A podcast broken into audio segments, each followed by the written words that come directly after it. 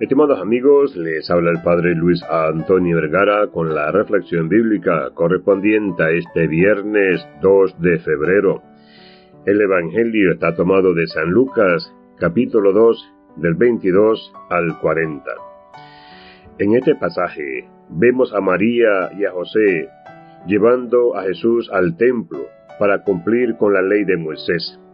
Según la tradición judía, los padres debían presentar a su hijo primogénito al Señor y ofrecer un sacrificio por él.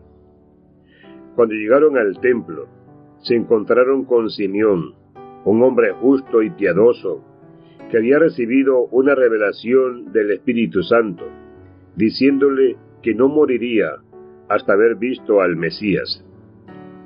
Simeón, lleno de alegría, tomó al niño Jesús en sus brazos y alabó a Dios diciendo, Ahora Señor, despides a tu siervo en paz, conforme a tu palabra, porque han visto mis ojos tu salvación.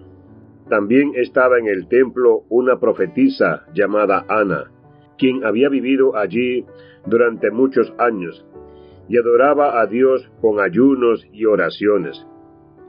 Ella reconoció a Jesús y comenzó a dar gracias a Dios y hablar sobre él a todos los que esperaban la redención de Jerusalén. Este pasaje nos enseña varias lecciones importantes. En primer lugar, nos muestra la obediencia de María y José a la ley de Dios. A pesar de que ya sabían que Jesús era el Hijo de Dios, cumplieron con las regulaciones religiosas establecidas, demostrando su fidelidad y respeto por la tradición. También nos muestra la fe y la devoción de Simeón y Ana.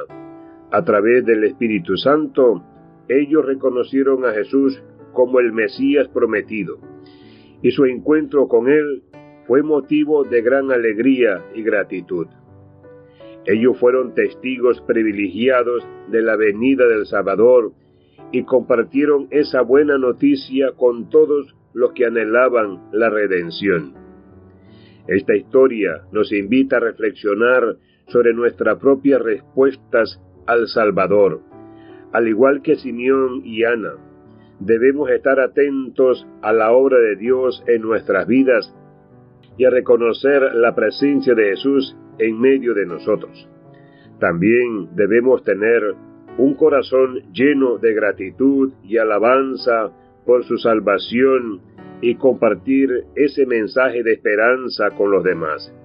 Que este pasaje nos inspira a vivir con obediencia, fe y devoción, reconociendo a Jesús como nuestro Salvador y compartiendo su amor y gracia con aquellos que nos rodean que podamos ser testigos fieles de su redención y a vivir en paz, confiando en la promesa de su salvación. Que Dios les bendiga a todos.